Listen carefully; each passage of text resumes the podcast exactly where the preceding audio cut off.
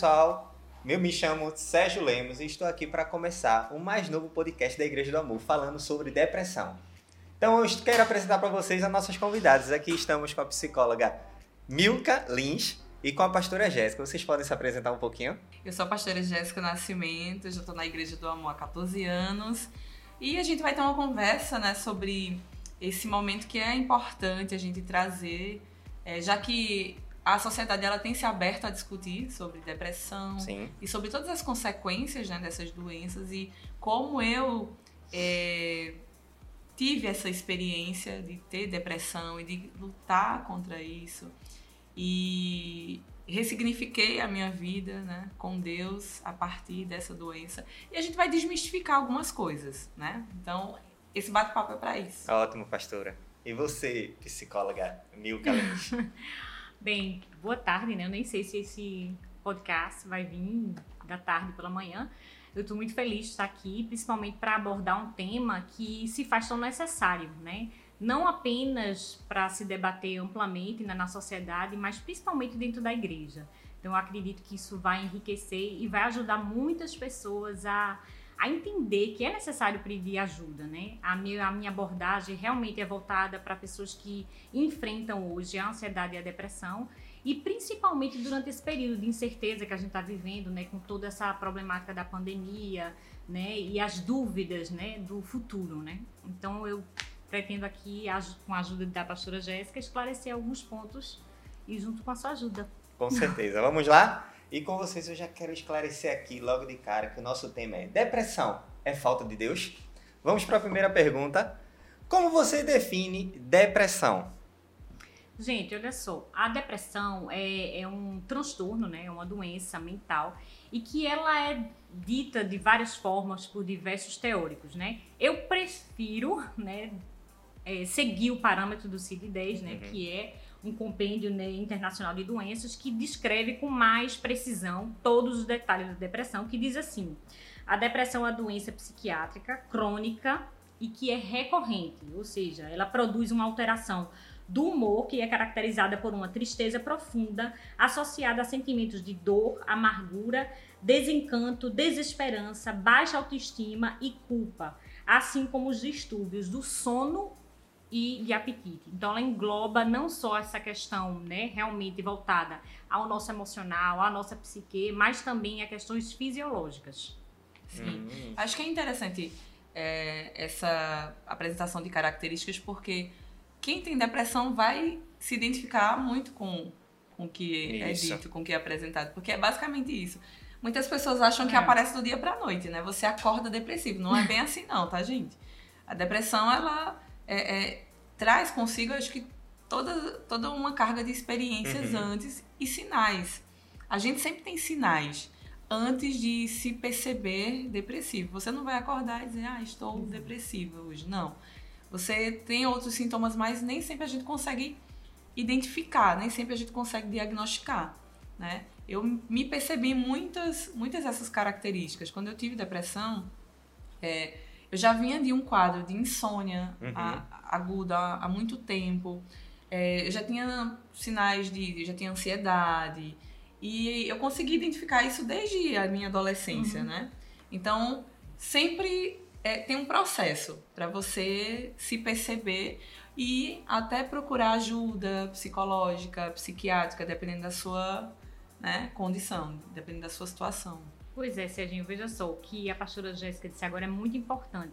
Ela disse que já vinha, né, depois de uma análise, até mesmo, acredito, com um psiquiatra ou até mesmo com um psicólogo, sim, ela sim. começou a ver que existiam algumas informações sim. que ela percebeu quando ela era mais jovem. Sim. E é comprovado, né, que as doenças mentais, elas são, elas normalmente, elas começam a se apresentar ao, a partir dos 14 anos.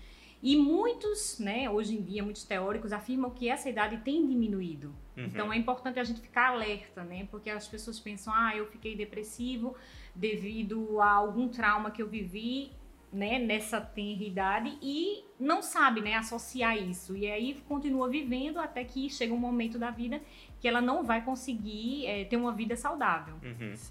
Isso é bom, graças a Deus, que o melhor ainda é que o corpo fala, né? Exato. Ele dá, ele mostra alguns sintomas, mostra algumas características que graças a Deus hoje a gente consegue observar melhor, mas quem dera a gente pudesse reconhecer logo de cara quando isso tudo apareceu, na é verdade. Exato.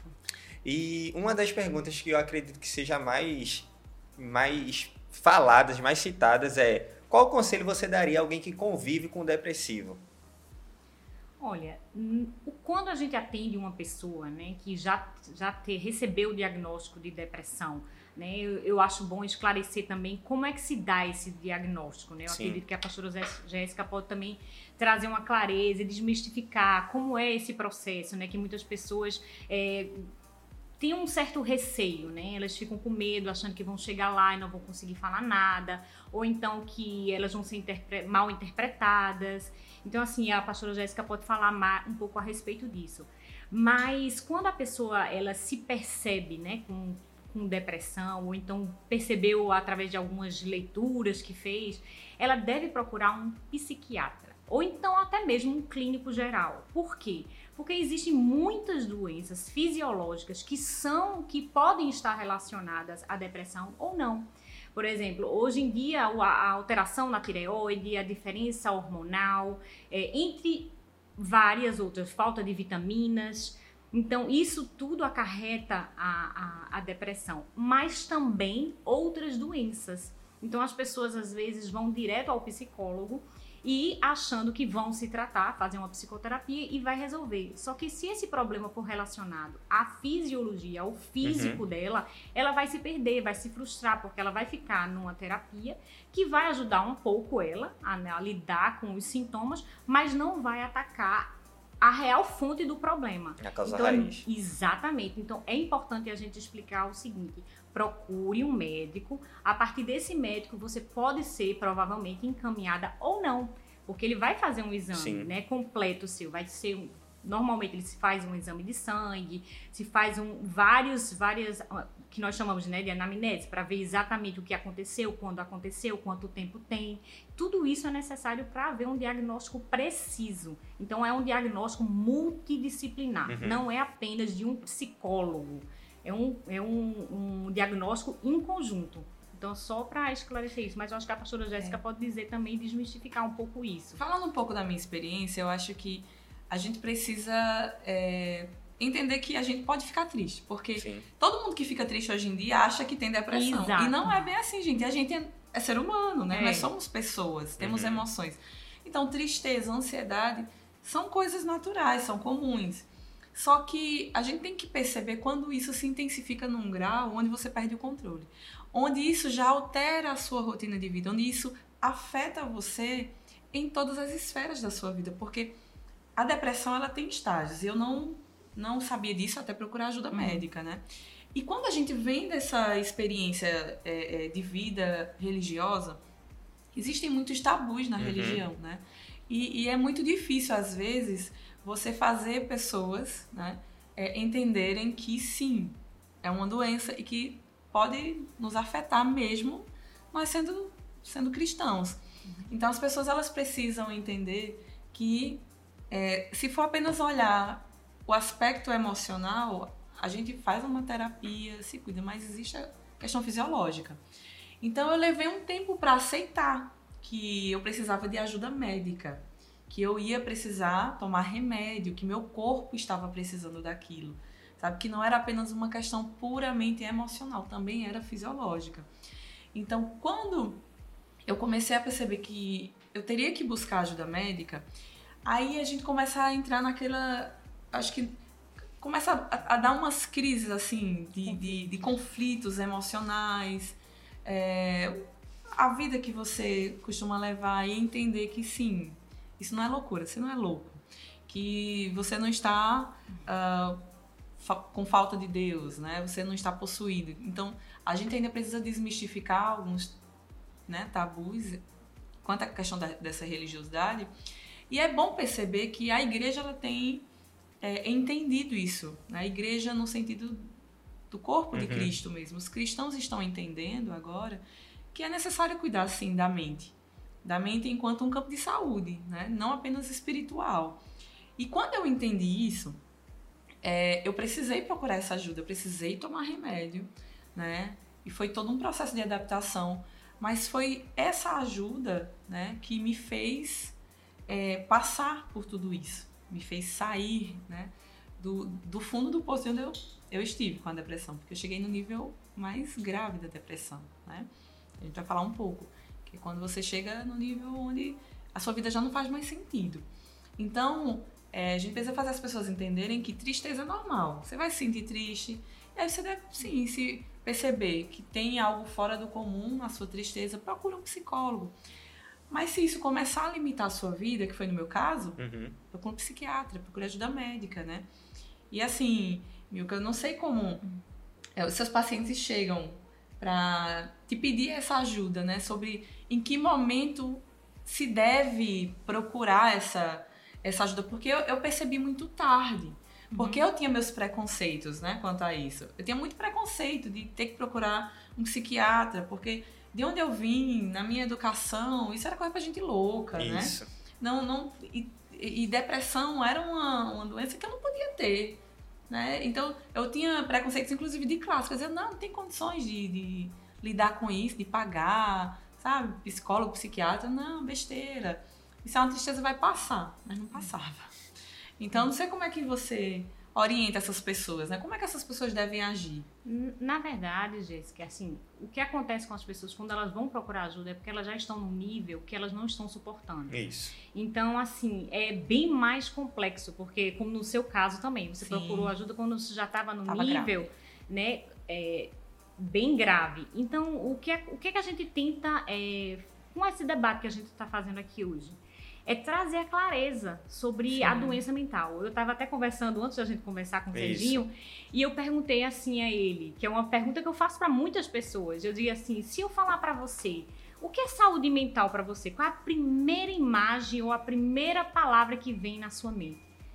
As pessoas fazem loucura. Doido. Lo, doido. É verdade. Entendeu? Então, toda essa é, concepção né, dessa palavra saúde mental, ela precisa ser desmistificada não apenas na sociedade, mas também dentro da igreja. Isso. E elas esquecem que a saúde mental é a mesma coisa de dizer a minha saúde física está ótima. Isso. E a sua saúde mental? Ela deveria ser vista no mesmo parâmetro, mas não é assim que acontece. Né? As pessoas tendem a olhar a saúde mental como algo fora é, do âmbito da normalidade. Sim. Entendeu? Se as pessoas vissem, né, ou cuidassem da sua saúde mental da mesma forma que cuidam da sua saúde física, muitas vezes, tudo isso mudaria, não é? Todo esse ambiente né, de, de, de estigma mudaria. Se você for para algum outro, para outros países, por exemplo, no Reino Unido, né, que na Inglaterra e na Escócia, que tem um combate, né, contra esse estigma, Lá é muito mais fácil você pedir ajuda, é muito mais fácil. As pessoas falam abertamente de seus transtornos, elas falam abertamente das suas necessidades e elas são aceitadas. É, é, existe uma aceitação maior. Sim. Aqui, essa é a dificuldade. É por isso que as pessoas procuram tardiamente. Sim. Porque às vezes elas mencionam isso para um líder da igreja, para um irmão da igreja, até mesmo para sua própria família, as família. pessoas que estão próximas e essas famílias, o que é que acontece? O que é que elas fazem? Elas invalidam a fala da pessoa que está sofrendo. E o que é essa invalidação? É dizer, não, eu acho que você está já exagerando. Eu acho que é porque você é, sofreu um rompimento de um namoro e você está querendo chamar atenção. Ou então eles usam vários tipos de, de desculpas, de soluções mágicas para tentar solucionar um problema que já foi enraizado. Uhum. Então, a partir Sim. do momento que você passa duas semanas, e em alguns casos mais de anos, sofrendo algumas características que, se, que são obviamente né, relacionadas à depressão, isso é muito triste, Sim. porque a pessoa ela não se vê, não vê abertura nem no ambiente familiar e muito menos na igreja. Eu acho que quanto menos informação, pior. Isso. Porque é, eu sou antropóloga, e na antropologia a gente estuda um pouco sobre é, esses processos né, de transformação do cuidado da saúde mental. E é interessante a gente perceber que quanto menos informação uma pessoa tem, uma família tem, uhum. mais preconceitos a gente vai ter quando abordar a questão de saúde mental. Porque sempre vai estar associado à loucura, à falta de Deus. Então, se a igreja caminha também com a sociedade, né, e, e sofre transformações também por causa das transformações sociais, acaba que esses preconceitos que estão lá fora também estão aqui dentro, uhum. né? E a gente precisa desvincular isso para as pessoas serem ajudadas e elas normalizarem. Assim como você tem um diabetes, é, assim como você tem qualquer outro problema de saúde, você pode ter depressão. Mas é, é bom você procurar ajuda quando você perceber que aqueles sintomas, aqueles sinais já saíram da normalidade, né? Do âmbito de, de algo que pode te acometer, uma tristeza, uma, uma euforia, uma ansiedade que não, não passa. Então é bom a gente começar a normalizar para a gente saber como como combater, como prevenir, porque no mês de setembro amarelo a gente está falando de algo bem específico, o suicídio, né? Exatamente. Que é o estágio final, assim, pode ser. Mais dizer. crítico, né? Isso. Quais frases nunca dizer a quem está com depressão?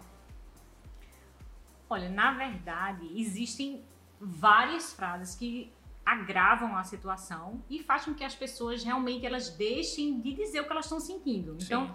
só o fato de você fazer essa pergunta, né, o que não dizer, é, eu acho é, o mais importante é não trazer fórmulas mágicas. Você pode perceber que quando a gente está numa conversa, né, sempre tem alguma pessoa que diz, ai, mas eu já passei por isso, você vai, vai acontecer isso com você. Ou, ai, minha tia fez aquilo, então acho que você deveria fazer isso.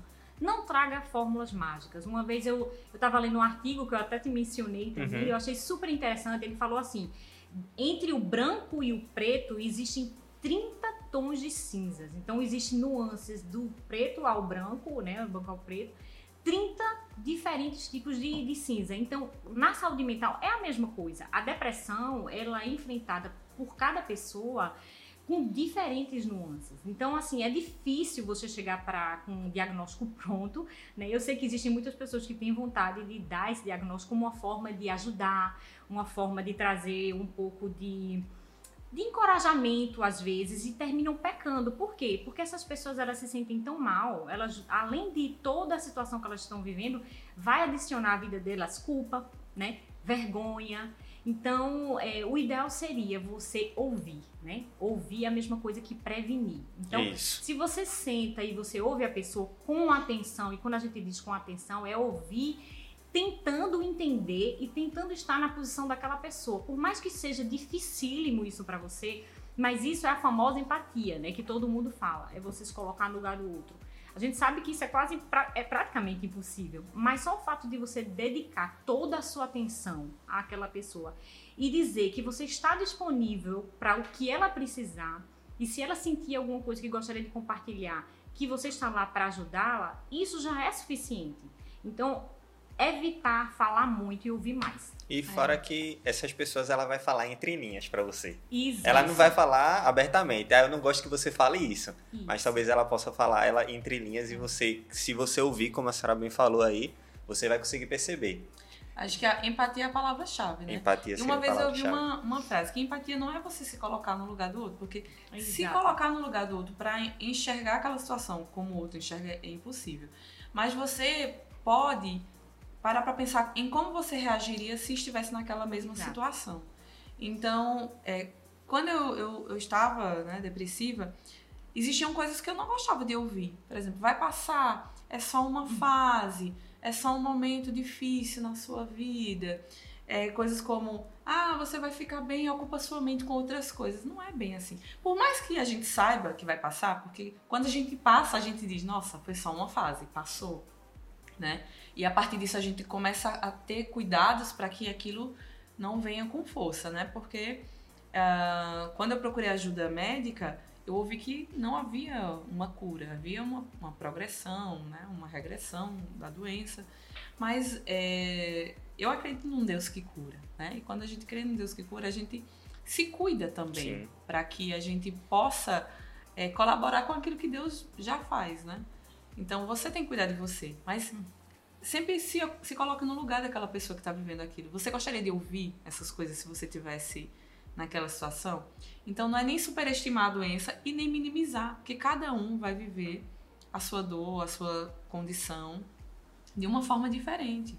É, para algumas pessoas vai ser mais agressivo, para outras menos, porque é, diante de tudo que nós falamos, vão ter muitos condicionantes, né? Então, questão, questões de, de vida, processos é, de traumas, entre tantas outras coisas, né?